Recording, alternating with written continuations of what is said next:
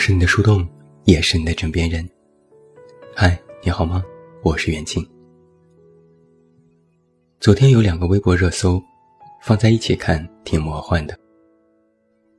第一个是国家统计局日前发布的一组数据：二零一八年，我国人均国民总收入达到了九千七百三十二美元，约合人民币六万六千九百元。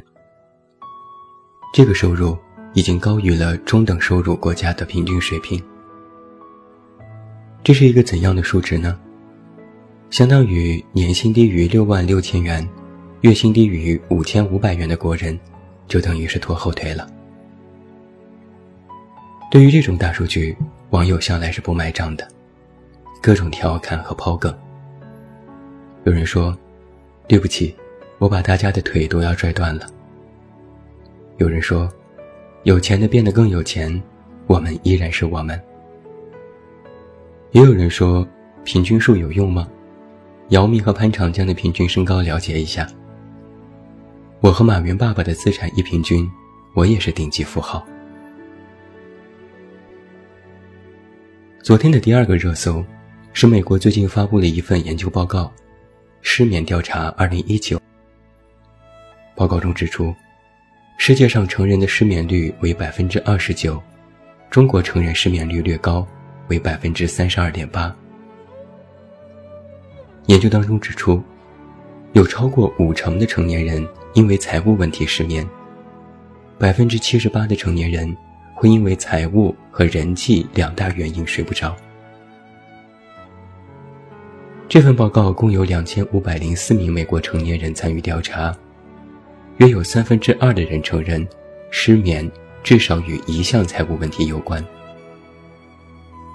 其中，三十九到五十四岁人群的睡眠受财务问题影响最为严重。人们日常关心的三大财务问题是：日常开销、存款、医疗和保险等各种账单。对于这个热搜，网友也是大呼扎心。大家纷纷表示，睡不着的原因原来是因为穷。对比来看这两则新闻，一是国民收入的增加，另外一边却是感觉大家依然很穷，果然有一种不知道是该哭还是该笑的感觉。不过，大家都有一个彼此心照不宣的感受：近些年。好像是富的越富，穷的越穷。就比如前段时间还有一个热门话题，月薪一万和月薪十万的差距。乍看之下，这个月薪差距是十倍，但实际上，这个差距很有可能是一百倍，因为这里面还涉及到生活成本的问题。有人算了这样的一笔账。假如生活在上海，租房两千五百块，吃饭三千块，各种杂项三千块，月薪一万，最后剩下了一千五百块。那这个一千五是月薪一万之后的实际收入。那一个月薪十万的人，也同样去除成本开支，因为赚得多，我们再将这些成本开支乘以三倍，也就是两万五千元。那最后月薪十万的实际收入是七万五千元。那这么一算，月薪十万的实际收入是月薪一万的五十倍。别以为这就算完了，月薪十万的人可以更快的在大城市买房，而不用付出房租成本，并且自己的房产会不断的增值。而月薪一万的人很可能依然买不起。再过十年，想象一下，月薪十万的人资产可能已经百万、千万，而月薪一万的人，很遗憾，很可能还是一无所有。这个差距非常现实且扎心，众多网友表示无法接受这么赤裸裸的真相。这还是月薪一万的人，我们大部分人都是月薪几千块。那又如何能比得了呢？富的越富，穷的越穷，人生钱很难，钱生钱很容易。这就是著名的马太效应。曾经有过经济学家做过大数据统计，在过去的五十年里，最富有的美国人财富增长超过了百分之三百，但是最穷的美国人财富增长不到百分之一。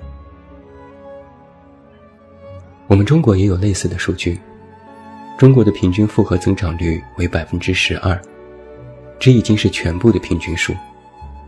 但依然与富人的增长率百分之十七有一定的差距。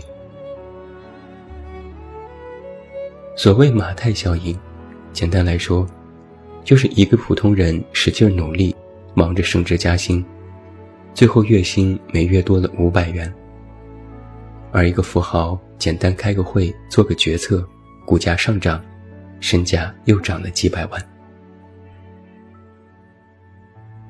许多人都说这是富人和穷人之间的差距。其实这里面不仅有金钱，还有教育、环境、阅历、人脉、资源、运气等等因素。而正是因为这些因素没有办法均等和匹配，才让人觉得无能为力。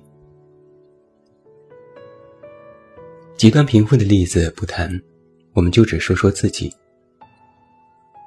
我很早就在文章里说过，不要总盯着年薪百万、人生赢家的故事，那些也都是极端个例。在二零一九国人工资报告里，别说百万，月薪过万的人也只有不到两成。在北上广深这样的一线城市，看似好像人人都活得光鲜，但是大数据告诉你，在这些大城市里，月薪过万比例最高的。也只有上海的百分之三十五点零九。之前我认识过一个北漂，他一直都在做餐饮业，最近刚刚成为了一家肯德基分店的店长。和他聊起，我才知道，管着一家大店的店长，月薪不过六千元，而普通的点餐员，也只有四千元左右的薪资。在网上，比起高收入人群，在消费高昂的一线城市，也已经有越来越多的年轻人意识到赚钱并不是一件容易的事情。在某个对于年轻人的采访当中，整体受访者的月薪也只集中在五千到八千元的水准。之前看过某个相亲类的访谈节目，在上海某公园。一位大爷对记者说：“月薪一万和讨饭一样。”此话一出，不知扎了多少单身男女的心。赚的不多，花的不少，自然也就存不下钱。根据二零一八年腾讯零零后研究报告显示，进入社会没几年的九零后，有百分之五十二点六的人没有存款。而还未进入社会的零零后，平均存款是一千八百四十元，竟是九零后的两倍之多。于是乎，网上就有了一个新名词“新穷人”，意思是说，大多出生于九十年代，受过高等教育，外表光鲜亮丽，拿着不错的薪水，追逐中产的品味和生活方式。虽然已经工作了好几年。但几乎没有积蓄可言。现在看来啊，没有积蓄还算是好的，有些年轻人甚至都已经负债累累了。之前圆桌派节目里，蒋方舟曾经说过一段话：以前以为穷人是农民，现在大城市的白领和一个做得好的快递小哥薪资其实差不多。虽然这些白领从事的职业，并不是传统意义上穷的职业，所以叫做隐形贫困人口。主持人窦文涛说：“年轻人负债真的是一种现状。在二零一八年，有百分之二十一点八九的受访白领都是负债的状态，月光、穷忙、无存款。然而社会还会给人们施加诸多的压力。网上动辄有这样的言论：三十岁之前不赚够一百万不配做人；二十五岁之后没房没车不配生活。就在昨天，我还看到一个大咖在朋友圈里写：“如果工作了五年你还没有一百万，那你就不配工作，也永远没有办法做一个领导。”看到这话的时候，我就在感叹：“我的天哪，谈何容易呀！”之前朋友对我说过一句话，他说。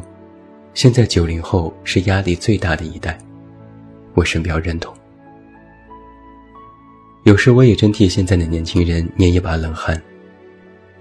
眼看社会发展越来越快，个人的成长速度逐渐跟不上社会变迁的速度，每个人都很着急，也很忙，忙着生存，忙着赚钱，忙着考虑以后的事情。朋友说。混了这些年才知道，生存和生活其实完全是两码事。尤其是对于年轻人而言，在生存尚且不见分明的时候，哪里还能谈得上什么生活呢？也别怪现在年轻人爱钱，别怪有的人为了出名、为了钱，想的简直要想疯了。看似是一种虚荣心，实际上。还有深层的社会原因在其中。这世界变化太快，人心又难测，人们的耐心逐渐消磨。纵观眼下，好像只有钱才是最稳定的，是最能够带来安全感的东西。我一个小师弟就曾无不苦恼地对我说：“在北京生活，没钱真的是寸步难行。”别说谈恋爱买房，就连自己活着都感觉困难。我问他：“既然在北京活得不好，那干嘛不换个城市或者回家呢？”他说：“我家在县城，我回去干嘛？回不去的，我也不想每天混日子。”这个师弟的现实就特别符合许多年轻人的现状。家太小容不下自己，城市太大又觉得没有安全感。如果再加上没有钱，那就真的感觉生活无望了。师弟说：“如果我有一点点钱，不用太多，只要一点点，有点存款，我都会觉得自己有底气，也敢去做自己想做的事。”这是一句大实话。对于许多年轻人而言，有钱就等于有了一份保障，有了一种底气。这可不是什么鸡汤，这是最踏实的生存法则。那问题来了，到底要多有钱才可以呢？我认为一个比较正常的答案是，不用为了日常生活捉襟见肘的时候。电影《燃点》里有句台词是这样的：“不是所有的事情都能用钱摆平，但有钱的确比没钱好。”前几年总流行谈财务自由，其实所谓财务自由，是和人的欲望挂钩的。昨天有个读者说得好：“什么是人？欲望满身。只要人有欲望。”那钱就永远不够，这一定是事实。人不可贪心，也不可丧了良心，但在能力范围之内，让自己的收入再上一个台阶，这永远没错。也不用再上什么价值了，就一句话：认清现状，好好赚钱。我是你的树洞，也是你的枕边人。关注公众微信，这么远那么近，找到我。我是远近，晚安。